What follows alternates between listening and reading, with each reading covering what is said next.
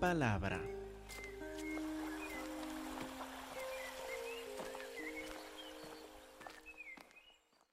Hermanos, por favor, abran sus Biblias a Gálatas capítulo 2. Gálatas 2, donde continuamos nuestro examen versículo por versículo de esta carta, donde vamos viendo al entrar capítulo 2 que el Evangelio es mucho más que una doctrina. Claro que es una doctrina, una doctrina de nuestra salvación, pero es mucho más también transforma nuestras relaciones interpersonales. Después de aceptar a Cristo Jesús como nuestro único Señor y Salvador, no miramos a la gente como antes en nuestra incredulidad, como el resto del mundo mira a la gente. Miramos a la gente de una forma diferente. Ah, ¿Se acuerdan, como vimos hace ocho días, de cómo Tito, un incircunciso, un gentil, estuvo entre los apóstoles, todos ellos judíos, sin ninguna, sin ningún rechazo, sin ninguna palabra de que él tenía que someterse a la circuncisión para ser recibido por ellos, pues se cambiaron las relaciones entre judíos y gentiles por el Evangelio. Lo que vamos a ver ahora, entrando en versículos 11 hasta 14 el día de hoy, que este cambio toca eh, no solamente recibir a alguien, sino todas nuestras relaciones con esas personas que antes nos parecían tan diferentes, que ahora son parte de, eh, son hermanos en Cristo Jesús. Miremos versículo 11 de capítulo 2, Gálatas 2.11, dice, pero cuando Pedro vino a Antioquía, le resistí cara a cara, porque era de condenar. Ahora, queremos verlo pausadamente. Primero, Pedro. ¿Qué hemos visto de Pedro en, este, en, esta carta hasta ahora? Pues claro, es el apóstol. Él, pues, está de acuerdo en el evangelio que Pablo predica a los gentiles. Vimos en versículo 9 que se dieron la, uh, tomaron la diestra en señal de compañerismo, de que sí, estamos completamente de acuerdo en el Evangelio, no hay ninguna diferencia entre nosotros, pero algo ha pasado. Cuando Pedro vino a Antioquía, ahora, ¿por qué es importante Antioquía? Acuérdense que esta es la iglesia, la primera iglesia de los gentiles, donde los gentiles predominaban. O habían judíos entre ellos, entre los creyentes, pero en Antioquía era muy diferente en este sentido que Jerusalén. O los de Jerusalén y Antioquía en las dos ciudades tenían el mismo evangelio, solo que la población, los hermanos que formaban la iglesia eran bastante diferentes. Los de Jerusalén eran principalmente judíos que se habían convertido al Señor Cristo Jesús. La iglesia de Antioquía eran de gentiles gente que hablaba el griego, gente de otra cultura, otra forma de vestirse, otra forma de pensar, pero que se habían convertido por el mismo Evangelio. Entonces Pedro vino a Antioquía. Este apóstol, pues de la formación judía, pues llegó ahí entre los gentiles. Y Pablo le resistió cara a cara. Y como vamos a ver, aún públicamente. Ahora, esto es bastante diferente que lo que vimos en versículo 2. Vuelvan al versículo 2, pero seguí, eh, subí según una revelación para no correr o haber corrido en vano, expuse como en privado a los que tenían cierta reputación el evangelio que predico entre los gentiles. En este momento, para asegurar que todos están en el mismo hilo en cuanto al evangelio, para asegurar que ambos, Pablo, hablando entre los gentiles, y los demás apóstoles entre los, entre los judíos, de veras creen el mismo evangelio. ¿Cómo lo hicieron? En privado. Era algo que no quería que fuera escándalo, no para anunciar a los demás, ah, para que tomen, este, para que se dividan entre sí. Era algo tratado en privado. Y terminaron, como vimos en versículo 9, le dieron la diestra como señal de compañerismo. tomaron las manos para decir, amén, estamos de acuerdo. Pero ahora algo ha pasado que es tan chocante que Pablo tuvo que reprender a Pedro en público, ya no en privado, sino delante de todos. Pues ¿por qué? ¿Por qué esta diferencia? ¿Por qué no lo hizo en privado? Vamos a ver en un momento. Pero fíjense que parte de la razón es lo que sigue en versículo 11, porque era de condenar. Imagine, el apóstol Pablo había hecho algo que era digno de condenación. Él mismo, siendo apóstol del Señor Cristo Jesús, hizo algo en contra al Evangelio de Dios. Hizo algo que era tan escandaloso que era de condenar. Y como lo explica Pablo acá, es con la idea de que si otra persona lo imita, si otra persona hace igual como hizo Pedro en esta ocasión, es digno de condenación. Imagine unas palabras fuertes. Lo que sigue debe ser de mucha importancia y digno de toda nuestra atención entonces. Cuando Pedro vino a Antioquía le resistí cara a cara porque era de condenar. Versículo 12. Pues antes que vinieron algunos de parte de Jacobo, veremos esto en unos momentos, ¿qué hacía Pedro? Comía con los gentiles. Ahora, ¿eso estaba mal? No. ¿Esto era para condenar?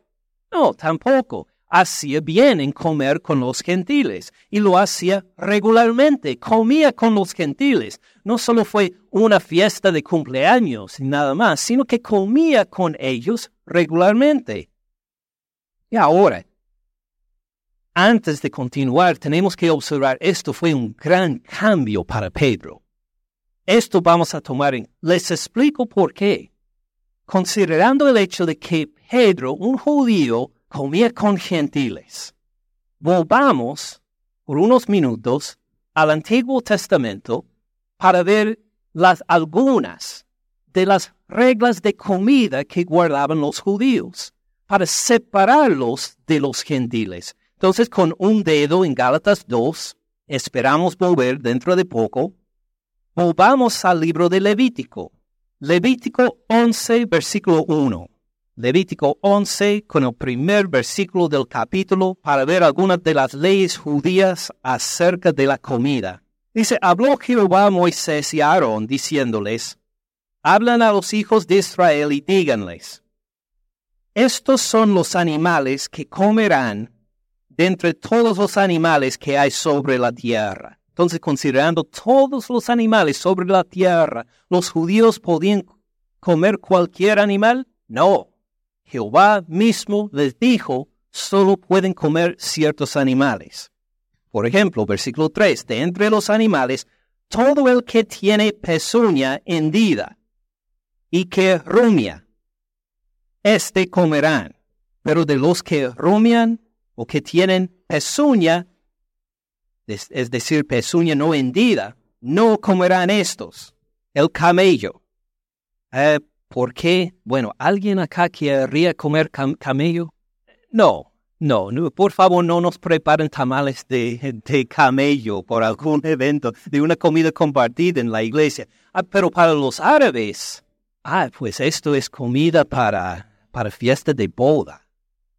Ah, ¿Podían comer los judíos con los árabes en una fiesta tan especial como esta?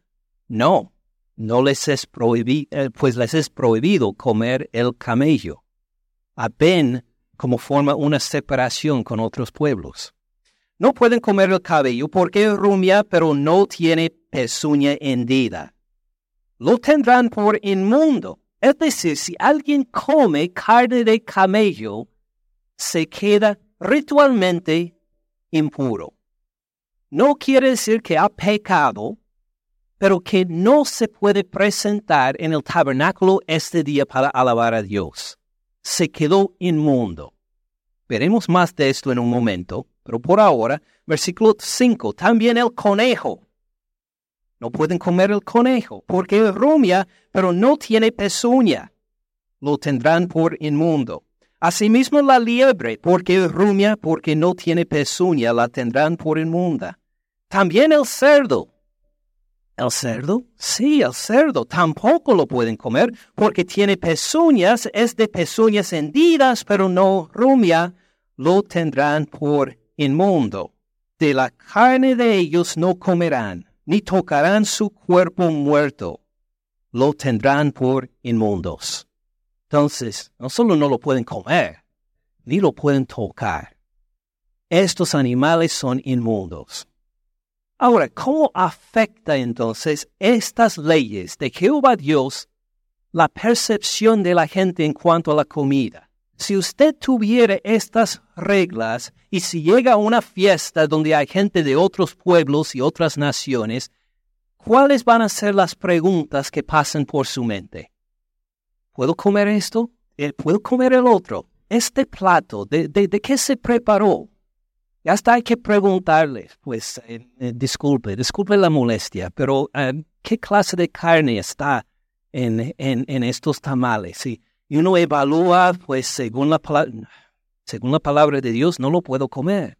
Entonces, pues, ni lo puedo tocar, ni le puedo servir, ni lo puedo preparar en la cocina, nada. Estoy apartado completamente de este plato y hasta cierto punto de la gente que sirve este plato, porque mientras todos ellos comen con gusto, estoy rinconcillo, apartado, eh, disfrutando de lejos, ah, porque ni puedo tocar estos alimentos. Ah, ustedes que han pasado por una dieta, una dieta muy restringida, van a saber algo que es el tener que preguntar cuántas calorías hay en esta comida y de qué se preparó esto con aceite de olivo, con otra clase de aceite y toda clase de preguntas que hace. Así hacían los israelitas, pero no para fines de dieta, no para fines física. Estos animales no eran malos. Dios los creó en Génesis capítulo 1 y dijo que eran buenos. ¿Por qué lo hace? ¿Por qué Jehová Dios prohibió que comieran esto? Él quería que su pueblo se fijara en lo que es completo, íntegro y perfecto en toda su forma de vivir. No solo con la comida, sino que en todo sentido. Y aquí en la comida es, mire, la idea es que ustedes no pueden comer cualquier cosa solo de animales hechos perfectos y completos. ¿Por qué? Porque tienes un Dios perfecto y completo. Y no quieres tomar nada ni tocar nada que no sería completo y perfecto igual como tu Dios. Entonces la gente tenía que pensar no en el colesterol y estas cosas, sino a decir que mi comida, todo lo que voy a comer, tiene que venir de una raíz perfecta y completa, porque Dios ha formado todo en la tierra, pero ciertas cosas lo reflejan a Él aún más que otras cosas. Por eso vamos a comer solo de ciertas clases de animales con pezuñas hendidas y que rumia. Entonces pasan no solo siglos, unos mil cuatrocientos años que el pueblo de Dios, al llegar a comer entre gente de otras culturas y otras naciones, ya se podían confiar entre ellos, sí, todos entre nosotros esperamos, podemos, eh, sabemos la ley, seguimos las mismas reglas, podemos comer con facilidad, pero cuando nos toca reunirnos con otros que no son judíos, con los gentiles, cuando nos toca reunirnos con ellos, tenemos que tener mucho cuidado. Mejor sería separarnos por completo de ellos, porque ellos comen cosas inmundas y no podemos presentarnos delante de nuestro Dios completo y perfecto si hemos tenido trato con los gentiles. Mil cuatrocientos años pasan con esta mentalidad y preparación. ¿Tiene sentido? Ahora llegamos al Nuevo Testamento para ver algo muy diferente en Marcos capítulo 7. Pasando de Levítico al Nuevo Testamento, al Evangelio de Marcos, a Marcos 7, Marcos 7:14, donde nos encontramos en medio de una reprensión que hace Jesús hacia los fariseos. Dice lo siguiente, Marcos 7:14, llamando así a toda la multitud, les dijo Jesús, Óiganme todos y entiendan. Versículo 15. Nada hay fuera del hombre que entre en él que le pueda contaminar. Pero lo que sale de él, esto es lo que contamina al hombre. Nada hay fuera del hombre. La carne de camello, pues incluyendo la carne de camello. La carne de cerdo, incluyendo la carne de cerdo. Nada hay fuera del hombre que entre en él que le pueda contaminar. ¿Cómo es que Jesús tiene autoridad para decir esto? Pues porque Jesús es Dios. Ah, pues seguimos leyendo. Nada hay fuera del hombre que entre en él que, que le puede contaminar, pero lo que sale de él, esto es lo que contamina al hombre. Si alguno tiene oídos para oír, oiga. Versículo 17. Cuando se alejó de la multitud y entró en casa, le preguntaron sus discípulos sobre la parábola. Jesús, ¿qué querías decir con esto? No nada hay fuera del hombre que lo que contamina, pero lo que sale de... No, no, no entendimos. Explícanoslo. Versículo 18. Él les dijo, ¿también ustedes están así sin entendimiento? ¿No entienden que todo lo de fuera que entra en el hombre no le puede contaminar? ¿Por qué? Porque no entra en su corazón, sino en el vientre y sale a la letrina. Fíjese bien en el resto del versículo. Esto decía, haciendo qué? Haciendo limpios todos los alimentos. En este momento Jesús declaró que todos los alimentos, toda clase de carne, toda clase de comida es aceptable. Ahora representando él el nuevo reino, ya no van a estar bajo las mismas categorías y restricciones de comida. Él anunció con su llegada que todas las comidas ahora son limpias. Ahora, ¿quiere decir que Jesús comió carne de cerdo o sus discípulos? No, Él cumplió la ley perfectamente. vamos a ver más de esto en los próximos pasajes pero antes queremos terminar este. Esto decía haciendo limpios todos los alimentos, versículo 20, pero decía de lo que del hombre sale, esto contamina al hombre. Porque de dentro del corazón de los hombres salen qué? Los malos pensamientos, los adulterios, las fornicaciones, los homicidios, los hurtos o los robos, las avaricias, las maldades, el engaño, la lascivia, la envidia, la maledicencia, la soberbia, la insensatez, todas estas maldades de dentro salen y contaminan al hombre. Se fijan en lo que hizo Cristo Jesús. Mil cuatrocientos años de qué? De poner atención detallada a la comida. No puedo comer lo inmundo, no puedo tocar lo inmundo. Jesús dice, ahora ya no estamos bajo esta restricción. Ahora cualquier comida se queda limpia, pero esta atención pon a tu corazón. Para asegurar, igual como antes aseguraba, no voy a tocar carne de camello, ahora no voy a tocar la mentira. No voy a meditar en el engaño. No voy a meditar en el pecado sexual. No voy a dejar que entre en mi mente cosas perversas contra el Señor, igual como poníamos por mil cuatrocientos años la atención de que no pasen estos labios, que no toquen estos dedos carne inmundo. De igual forma vamos a fijarnos a nuestro corazón para decir que no haya nada inmundo en este corazón. Que cuando reconocemos algún pecado, una actitud pecaminosa, lo vamos a expulsar de nuestros corazones a decir, este pensamiento, esta forma de pensar, estos planes no tienen lugar en mi corazón. ¿Ven la diferencia? Así estos años eran de preparación a la llegada del Señor Cristo Jesús, que purifica los corazones y nos manda a continuar en esta pureza. ¿Tiene sentido? Vamos entonces a ver en cuanto a la vida de Pedro y cómo estas leyes y estas reglas le aplican a Pedro específicamente. Vamos de Marcos al libro de Hechos.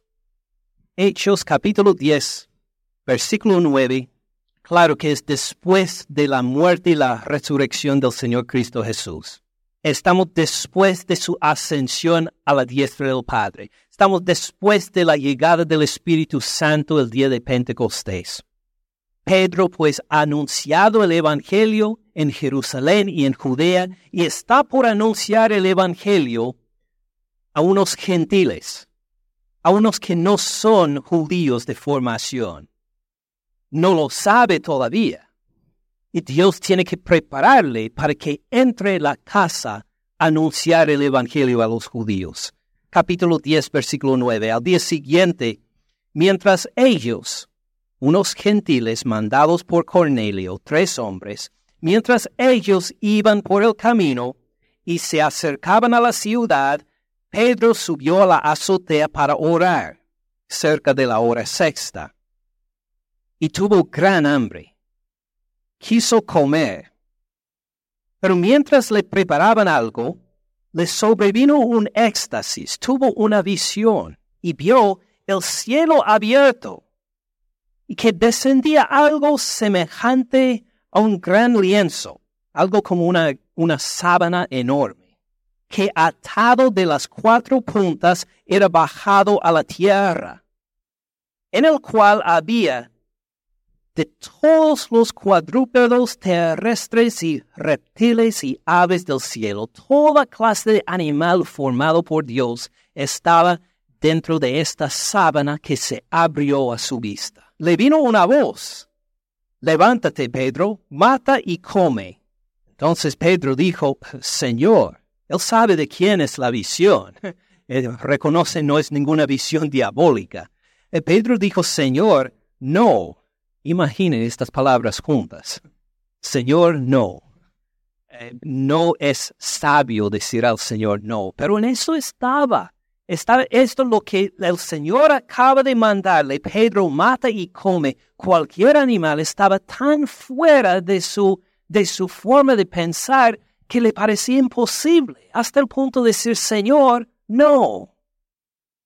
Señor, no, porque ninguna cosa común o inmunda he comido jamás. Oh Jesús, hace unos libros, declaró todas las comidas limpias.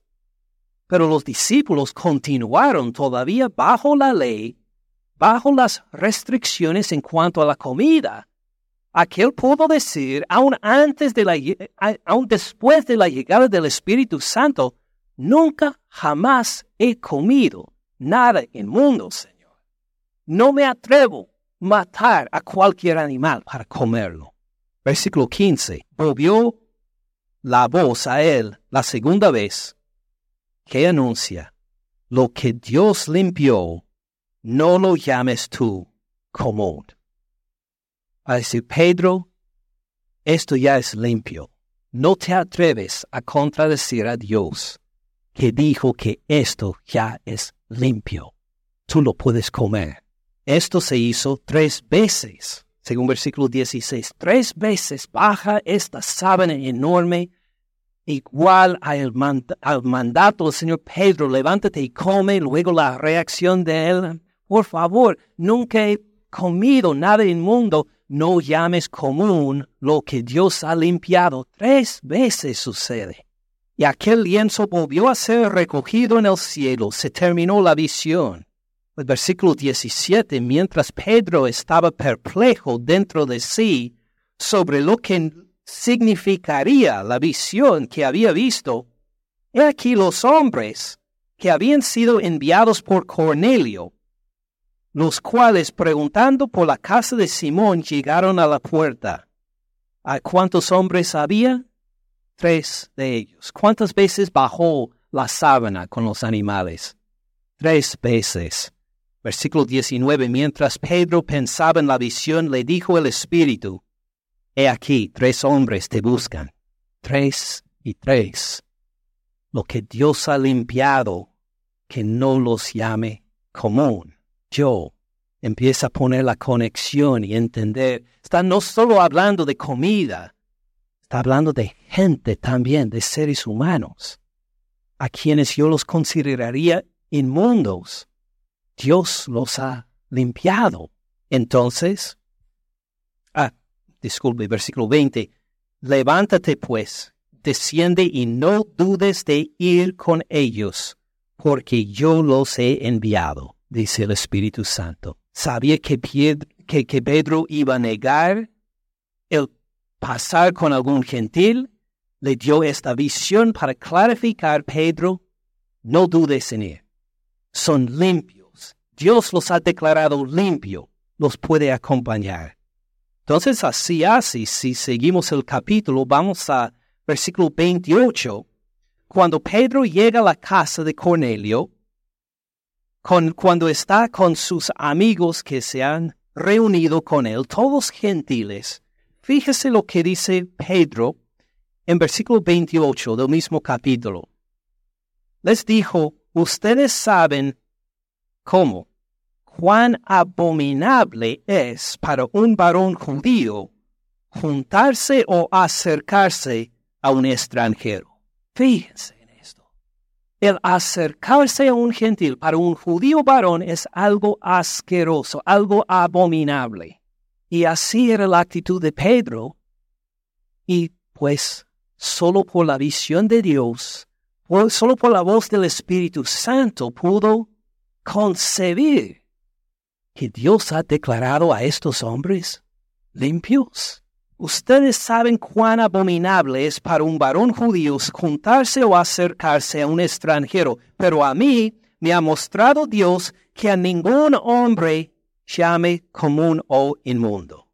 Ahora he entendido que no solo es, son estos tres hombres, sino acuérdese que había toda clase de animal inmundo. Ahora se dio cuenta que todos los hombres son limpios por el Señor todas las barreras que me enseñaron, diría Pedro, desde la niñez, a no tener contacto con estos, a no convivir con los otros porque son de tal raza, porque tienen tal lugar de origen, porque tienen tal matiz de la piel. Por todas estas razones, ahora veo que no tienen sentido porque Dios los ha limpiado por completo. Y aunque para él habría sido unas horas antes algo abominable, ahí está en la casa de ellos, conviviendo con ellos, preguntándoles qué desean. Por lo cual, versículo 29, al ser llamado, vine sin replicar, sin, sin discutir. Así que pregunto, ¿por qué causa me han hecho venir? ¿Se acuerdan lo que hacen en el resto del capítulo? Predica el Evangelio. Y luego Cornelio y los de su casa escuchan el Evangelio, reciben el Espíritu Santo igual como los apóstoles y los demás en el día de Pentecostés, en Hechos capítulo 2, y reconocen, fíjense, son iguales que nosotros los gentiles ahora. Ellos también pueden escuchar el mismo Evangelio que nosotros y son iguales de salvos como nosotros. ¿Tiene sentido? Entonces, ¿qué hacía Pedro a base de esto? A base de este cambio desde el Antiguo Testamento, pasando 1400 años en que Jesús les enseñó limpiando todas las comidas, hay que fijarse en el corazón y luego por esta visión, ¿qué empieza a hacer Pedro? Vuelvan a verlo en Gálatas 2. Espero que no hayan sacado el dedo. Gálatas 2, versículo 12. Pero antes que vinieron algunos de parte de Jacobo, ¿qué hacía? Comía con los gentiles. Ya no encontraba asco al estar con ellos. No se sentía algo, eh, algo sucio el estar en su presencia. Comía la, comida que preparaban ellos.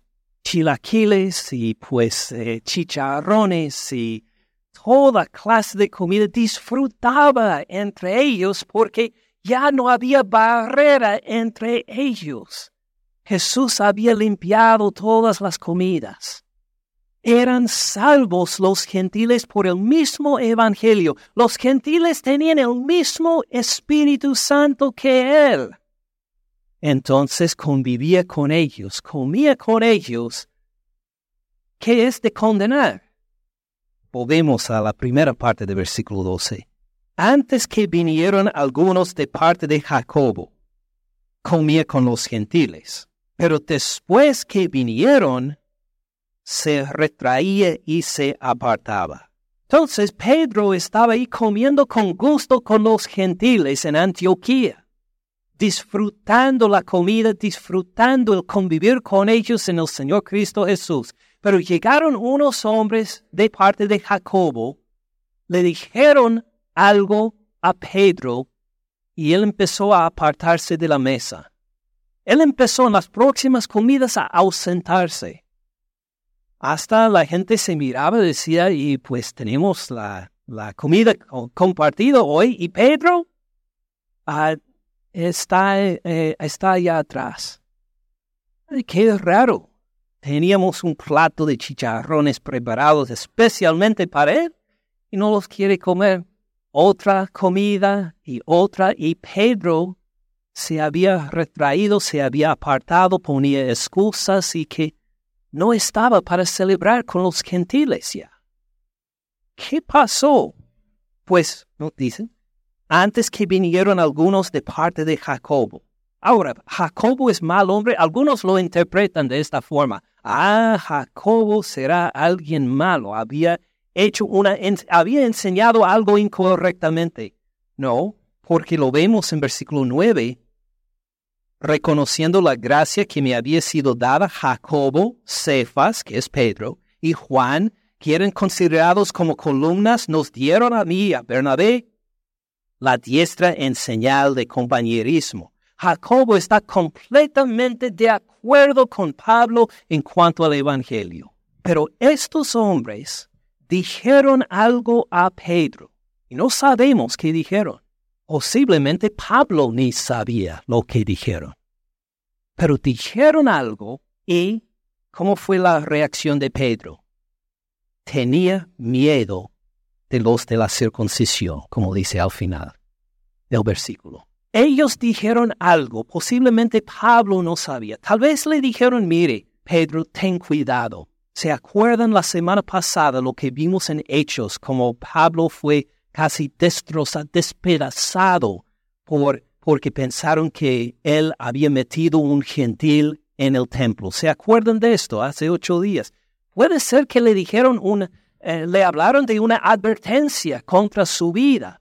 Pedro, ten cuidado, porque hay algunos que en Jerusalén te buscan la vida por pasar así con los gentiles. Tú pasas bien con ellos y los en Jerusalén. Hay algunos inconversos en Jerusalén que te quieren matar por eso. No sabemos, pero le dijeron algo y Pedro ahora tiene miedo. ¿Temor de Dios? No, temor de los inconversos.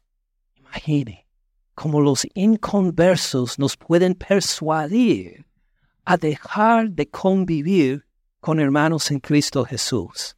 Increíble en realidad. Pero así pasa al apóstol Pedro, por favor. Él se retraía, se apartaba por miedo, por el qué decir de los incrédulos, el qué decir de los que no conocen al Señor, por el qué decir de ellos, voy a guardar mi espacio, no voy a convivir, no, no, no voy a, reunirme ya con ellos en sus comidas. Versículo 13. En su simulación, Vendo dice en su simulación, qué palabra tan rara. Pero la palabra en el griego literalmente es la palabra hipocresía. Es la misma palabra de que sacamos la palabra española, hipocresía. podemos leerlo más adecuadamente, es decir, en su hipocresía participaban también quienes? Los otros judíos, los otros creyentes Es decir, es decir, que Pedro no fue el único judío ahí convertido al Señor Cristo Jesús que comía con los gentiles. Habían muchos gentiles entre muchos judíos entre ellos que también comían con los, con los gentiles. Cuando ellos empezaron a ver que Pedro se alejaba de las reuniones, se alejaba de las comidas compartidas, ellos empezaban a decir, y bueno, tal vez estamos haciendo algo malo. Si Pedro se ha apartado, nosotros no debemos comer con los gentiles. Y empezaban ellos a apartarse también. Y a quedarse atrás con Pedro, con su comida diferente, siguiendo las reglas de las comidas tal vez, pero ya no compartían. Y luego se reunían los gentiles para decir, vamos a tener una fiesta grande hoy y empezaban a notar y los judíos. No solo Pedro se ha ausentado, sino nuestros hermanos judíos en la fe se han ausentado bien. En su hipocresía nos está preparando Pedro la forma de interpretarlo. Esto fue hipocresía. Se fingían una cosa todos somos todos estamos unidos en Cristo Jesús, pero hacían otra cosa.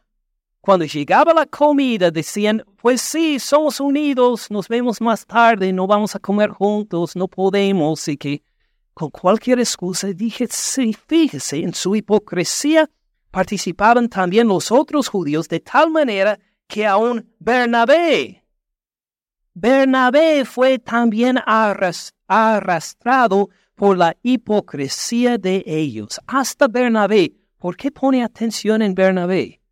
Acuérdense del papel de Bernabé en esta iglesia en Antioquía. Otra vez con un dedo en Gálatas 2. Volvamos al libro de Hechos. Hechos capítulo 11, versículo 22. Apenas se está formando la iglesia en Antioquía la mayoría de ellos son gentiles que escucharon de Cristo Jesús y han sido salvos. Entonces en Hechos 11, 22 encontramos, llegó la noticia de estas cosas a, a oídos de la iglesia que estaba en Jerusalén. Enviaron a quién?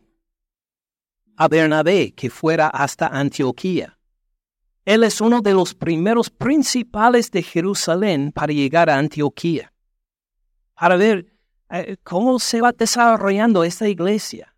¿Entienden de veras el Evangelio es el mismo Evangelio que tenemos nosotros? Versículo 23. Este, Bernabé, cuando llegó y vio la gracia de quién? La gracia de Dios. Él fue a Antioquía, vio a los gentiles conversos y dijo, wow, qué obra del Señor impresionante. Mire las multitudes de gentiles que no conocían al Señor, que sino por la gracia de Dios ahora lo conocen. La gloria sea a Él. Se regocijó. Exhortó a todos a, a que con propósito de corazón permanecieron fieles al Señor. Él predicó, les enseñó a decir, sí, sigan firmes, hermanos, en el Evangelio que han recibido, porque ustedes son iguales de salvos como nosotros en Jerusalén. No hay diferencia entre nosotros. Se gozó en la obra del Señor. Bueno, como dice en versículo 24, porque era varón bueno. ¿Lleno de quién? Lleno del Espíritu Santo y de fe y una gran multitud fue agregada al Señor. Y ahora en Gálatas capítulo 2, hasta Bernabé. Hasta Bernabé que se regocijó con ellos tanto al ver a Pedro ausentarse de las comidas, a ver que todos los demás judíos se ausentaban de las comidas. Bernabé dijo, ah, imagine, estoy mal, no me di cuenta que no debo comer con los gentiles. Él empezó a apartarse también.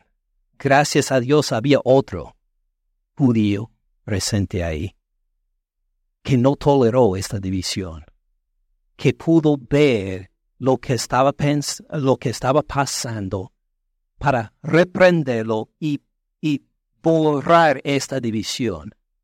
¿Quién fue? Pues el apóstol Pablo versículo 14.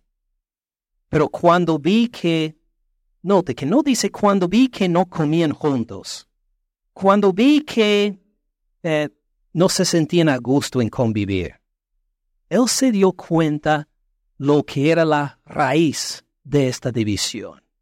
Cuando vi que no andaban rectamente conforme a la verdad del Evangelio. Mientras todos los demás habrían dicho, fue, pues es una, eh, es una discusión de comidas, de preferencias de comidas, de preferencias con quienes convivir. Pablo dijo, no, es un asunto acerca de la verdad del Evangelio. Se están apartando de hermanos verdaderos en el Señor y lo que hacen es una vergüenza contra el Evangelio que tenemos en común. Es una vergüenza contra la gracia de Dios. Cuando vi que no andaban rectamente conforme a la verdad del Evangelio, dije a Pedro delante de todos, ven ahora porque está en público. Porque la reprensión no fue en privado como en versículo 2. Porque ha afectado a mucha gente. Pedro tal vez nunca llegó a decir, hermanos, quiero que sepan la razón por la cual no estamos comiendo con ustedes. Es porque este, mi vida está en peligro porque algunos me quieren matar por convivir con... No llegó a explicar nada. Simplemente por sus acciones habló. O puede haber dicho, somos unos en Cristo Jesús, pero cuando llegaba la hora de compartir, de convivir, ausentaba. Aunque puede haber dicho mil cosas bonitas, sus acciones hablaron de una forma más fuerte y no estaban junto con el Evangelio. ¿Alguna vez ha hablado por sus acciones más que por su palabra? Tenemos que tener mucho cuidado, hermanos. Podemos decir a nuestros hijos mil veces, mire, es prioridad llegar a la iglesia, asistir juntos a alabar a Dios. Lo podemos decir mil veces. Pero si cada vez que llegue un partido llamativo de nuestro equipo favorito en la televisión, a la hora del culto y decimos, ah, vayan ustedes a la iglesia y yo me quedo acá en la casa para, pues, ah, para ajustar las cosas, para limpiar. ¿Qué estamos comunicando con nuestras acciones? Claro, si lo quieren hacer una vez, no, soy de los que le va a criticar para decir, mire, vamos a tomar asistencia, asegurar que, pero cuando ya es costumbre, ¿qué estamos comunicando a nuestros hijos? Podemos seguir hablando hasta que se nos acabe el respirar, a decir que hay que ir a la iglesia regularmente, pero si nosotros no lo hacemos, ¿Qué estamos comunicando? Si le decimos a nuestros hijos, hay que leer la Biblia, hay que leer la Biblia, hay que estudiarla, hay que apreciarla, hay que estudiarla. Muy bien, maravilloso. ¿Lo han encontrado a usted leyendo la Biblia? Si no, bueno, ¿qué está hablando más fuerte? ¿Sus palabras o el ejemplo que le das en no leer la Biblia? Pues sí, me dicen que lea la Biblia, pero no creo que ellos lo hacen, mis padres, entonces tampoco lo voy a hacer. Pedro tuvo que cuidar de su ejemplo, aunque podía decir, mire, así es la verdad.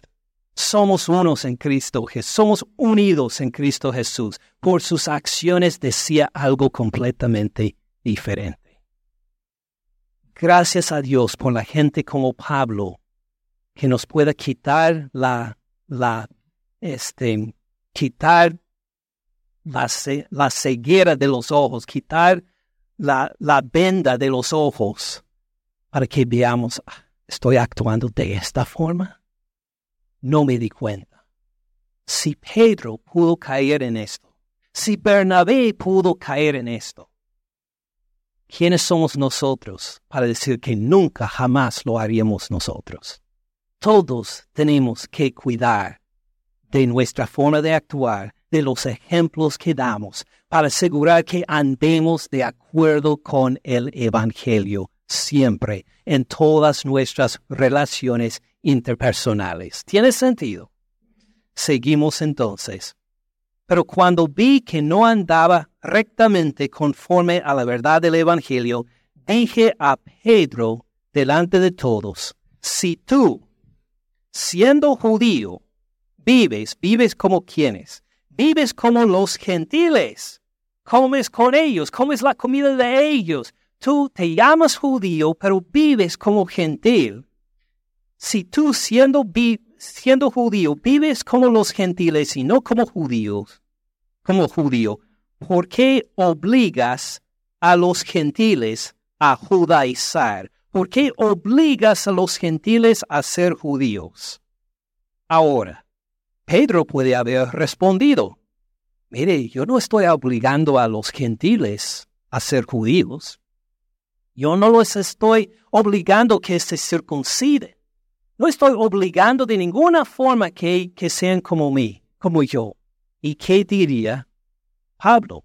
Sí, al no comer con ellos, los estás comunicando que tú eres una, un cristiano de primera categoría, mientras ellos son de segunda categoría. Que tú eres salvo de veras. E, ellos son salvos apenas. Que tú eres más que ellos, más importante, más cerca a Dios, porque sigues la ley judía en cuanto a la comida está diciendo de ellos, aunque son salvos, aunque tenemos el mismo Espíritu Santo, eh, tal vez el Espíritu no te tocó tan fuerte como me tocó a mí. Y soy entonces en una categoría más alto de cristiano. ¡Qué escándalo! Esto es de condenar. Esta actitud de decir que hay hermanos en Cristo Jesús pero con una división para decir nosotros somos de una categoría, ustedes son de una segunda categoría y hasta que cumplan lo que nosotros hemos cumplido, no son cristianos de veras. Estás obligando a los hermanos a judaizar, a ser como tú. Ven el escándalo de tener estas categorías entre hermanos. Lo ven perciben que es de condenar, empezar a hacer divisiones entre gente, por la razón que sea, parecer algunos son más santos que otros, ven que es de condenar. Ok, vamos entonces a hacer unas aplicaciones al día de hoy. Claro, una de las más, este, de las más obvias, por lo menos acá en los Estados Unidos, es la diferencia entre las razas, o mejor dicho, porque mejor que decir la diferencia entre las razas, en las diferencias entre el color de piel, las diferencias entre las matices de piel. Este, algo que me impresionó bastante. Cuando fui a Cuba hace unos 10 años o hace unos 11 años, fue el ver la falta de racismo en esa cultura por las matices de piel. Lo había visto en México, desafortunadamente. Pido disculpas de los mexicanos, pero así experimenté. A ver, piensen la gente indígena. La gente indígena es tratada en México igual como los blancos altos y delgados y adinerados? No, es parte de la de la cultura mexicana, desafortunadamente. Lo que se espera con el Evangelio es que estas cosas cambien y que puede haber una comunión verdadera entre gente de descendencia indígena o gente de descendencia europea. Y para no, para decir que ah, solo estás criticando a los mexicanos, lo he encontrado en todos los países, ni hablar de acá en Georgia, pero no en Cuba. Solo estuve una semana, pero me quedé sorprendido a ver una pareja. Uno, el, esposo, era de descendencia italiana. Se veía igual de blanco como yo. Si estuviéramos juntos aquí en este púlpito, hasta pensarían que, que, que éramos hermanos. Casado con una mujer no morena, sino negra como medianoche completamente el opuesto. Casados los dos, y todos los trataron iguales como si eran iguales que ellos. No hubo diferencia. Y en esta iglesia cerca de La Habana había blancos, había morenos, había negros, había gente de toda descendencia, de toda matiz de piel, que estaban juntos conviviendo en el Señor. Y pensé, wow, imagine, qué lección nos da a nosotros nuestra iglesia en Georgia. Trabajaba por otra iglesia en ese entonces. Imagine que una pareja que al entrar en un restaurante aquí en Georgia, podían sentir las miradas de todos. Allá pueden vivir en un compañerismo en toda la sociedad, no solo en la iglesia, que me quedé impresionado. Esta es una de las cosas, una de las divisiones que se borra, con el Evangelio. Pero hay otras divisiones también no solo del color de la piel, de la matiz de la piel. Una de las más grandes, ahora voy a hablar de como, ah, como norteamericano. Algo que vivo, que veo en mi propia cultura, algo que veo entre pastores norteamericanos en las iglesias norteamericanas hoy. Es una división no tanto por color de piel, hay muchas iglesias norteamericanas, aún acá en Georgia, que dirían, sí, queremos recibir a gente, eh, lo que sea su descendencia, lo que sea el color de piel, nosotros lo recibimos, matrimonios de blancos que se han casado con morenos, sí, claro, lo recibimos a todos, con tal que nosotros estemos en control, los blancos. Con tal que nosotros estemos en la mayoría. Eh, queremos recibirlos, pero hasta cierto punto. Eh, podemos recibir a un pastor moreno entre nosotros, pero solo uno. A tener una mayoría, por favor. Hay esta actitud desafortunadamente en el cuerpo de Cristo Jesús. Se ve en el campo misionero desafortunadamente con frecuencia cuando una iglesia norteamericana, y habiendo trabajado por años con una iglesia norteamericana, estoy hablando de mis experiencias ahí, las experiencias con muchos otros pastores blancos norteamericanos, van a un país extranjero para ministrar. Eh, ¿Trabajando en qué? Construcción. Porque no saben la lengua, porque no saben la cultura, pueden participar en la construcción. Muy bien. Y si unos hispanos nos acompañan, maravilloso. Para un país hispano nos van a servir para qué? A traducir. ¿Pueden dar una enseñanza?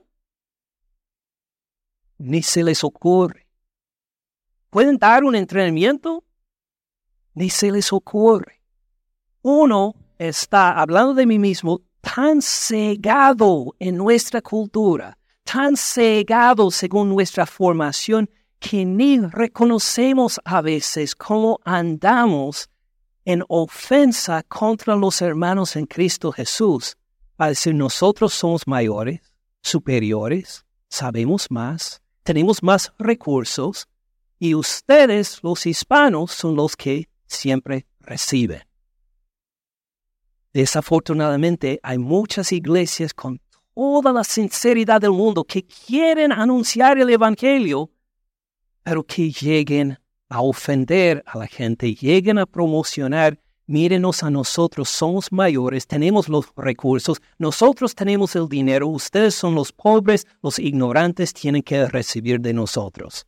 Ahí se nos acompaña un hispano que sirva de traductor, porque nosotros tenemos todo el conocimiento y queremos que usted nos acompañe no para enseñar por sí, no porque tiene algo que decir, sino porque nosotros tenemos que de, de qué decir y ustedes tienen que recibir, traduce por nosotros entonces. Desafortunadamente hay muchas misiones de esta forma. Y también, desafortunadamente, de parte de los hispanos, hay una recepción de acuerdo con esto también. Se acuerda de que fui a Cuba. En cuanto al racismo y la falta de racismo, me quedé impresionado. Pero había otra cosa que me dolió el corazón. Hablando de la comida.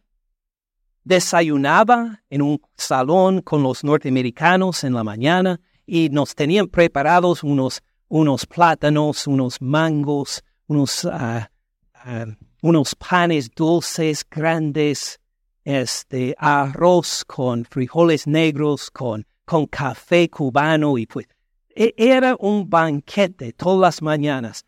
Pero ya el tercer o cuarto día me di cuenta, ¿y nuestros hermanos cubanos? ¿Por qué no desayunan con nosotros?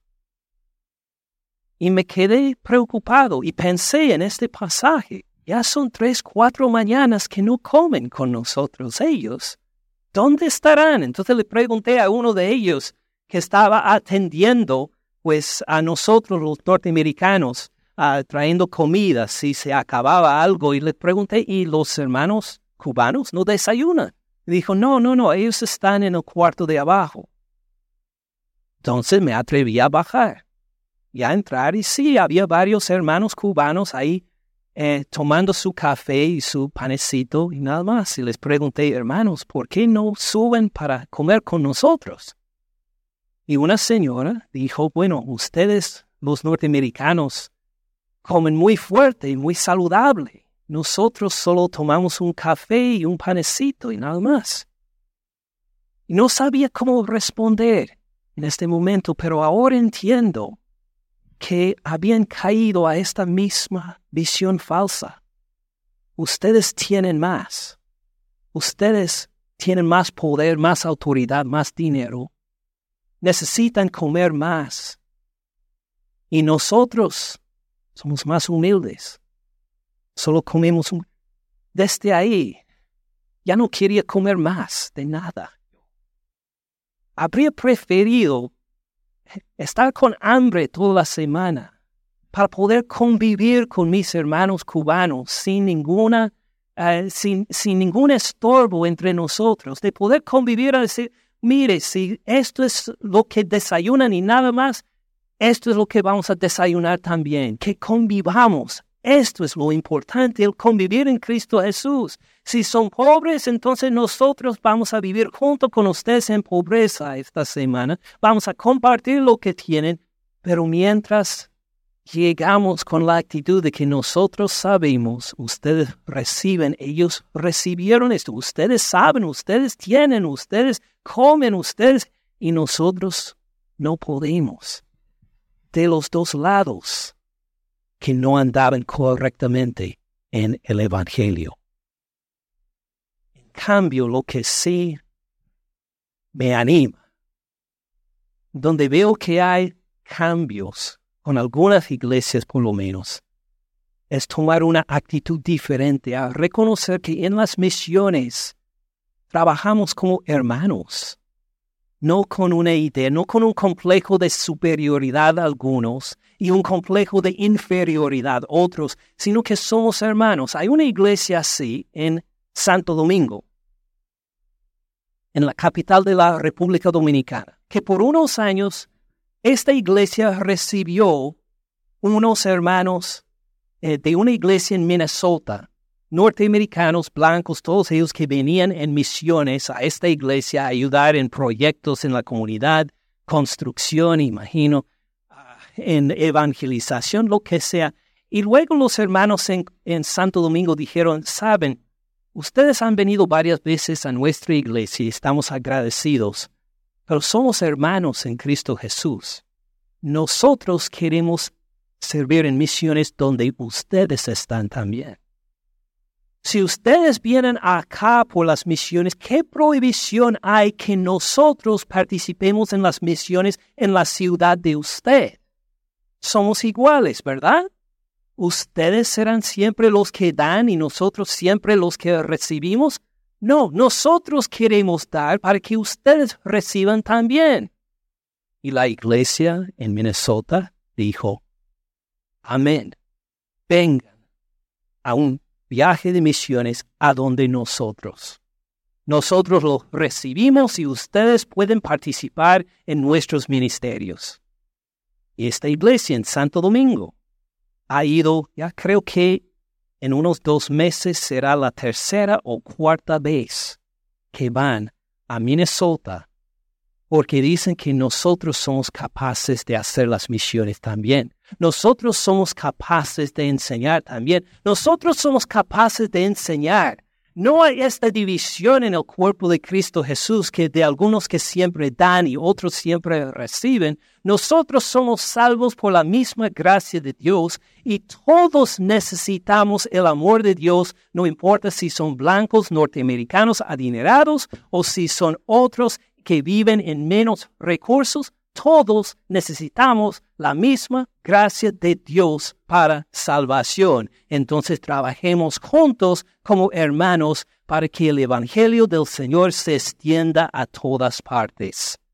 Ven cómo esta idea concuerda con el Evangelio. Así es una de las formas por lo cual tenemos que andar de acuerdo con el Evangelio primero a reconocer que todos nosotros de alguna forma tenemos una venda sobre los ojos, simplemente por nuestra formación en este mundo de pensar de alguna forma que nuestra cultura o nuestra lengua es mejor que los otros o peor que los otros.